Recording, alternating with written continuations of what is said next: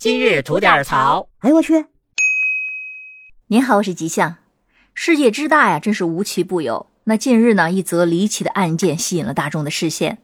说的是呢，在湖南娄底双峰县杏子铺镇，三名干部带着一名少妇去一个不允许游泳的水库去夜游，结果呢，少妇溺亡。三位领导不但不报警，还极力的去伪装案发现场。您说这是不是很反常？这个事情呢，就发生在八月七号的凌晨。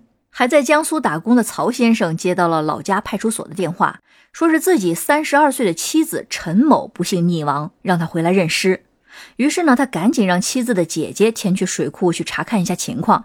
结果现场呢，只看到了妹妹的一辆摩托车孤零零的停在那里。据溺亡者陈某的婆婆所说呀，说陈某当天晚上出门前，说是和孩子同学的妈妈约好了要去游泳。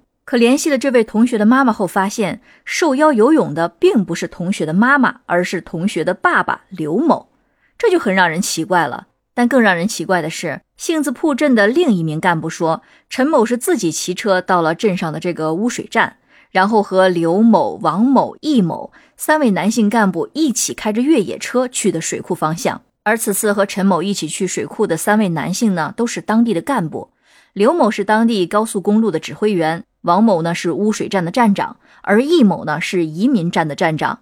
据说呢，当时是到了水库之后，只有刘某和陈某下水了，另外的两名男性呢都没有下水，只是在岸边观看，并且当时因为还不是特别的晚，所以有一些村民还在周边纳凉。可就在下水没有多久，这个陈某就发生了溺水。但就在这个时候，和他同行的这三个人都没有对他展开施救行为。也没有打电话去报警，反而是开始了伪造现场。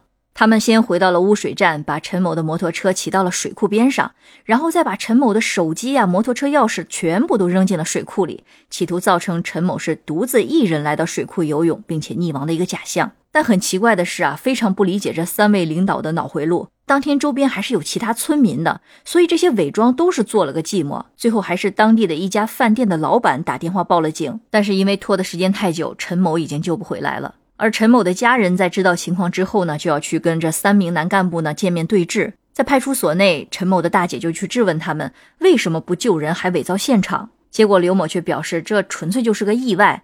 那他们这么做就是因为太害怕慌张，所以才一时做错了事。说实话，这种解释真的是让人无法接受，感觉完全就是在撒谎。虽然最后尸检报告呢也认定是单纯的溺亡，但还是让人觉得这件事情并没有如此的简单。这三个大男人，而且都会游泳，不管怎么样，施救一名女子应该是问题不大。而且至少如果没有做亏心事的话，报警总是可以的吧？又何须去伪造现场呢？所以这一切感觉不是说因为意外慌张，反而是想掩盖什么真相。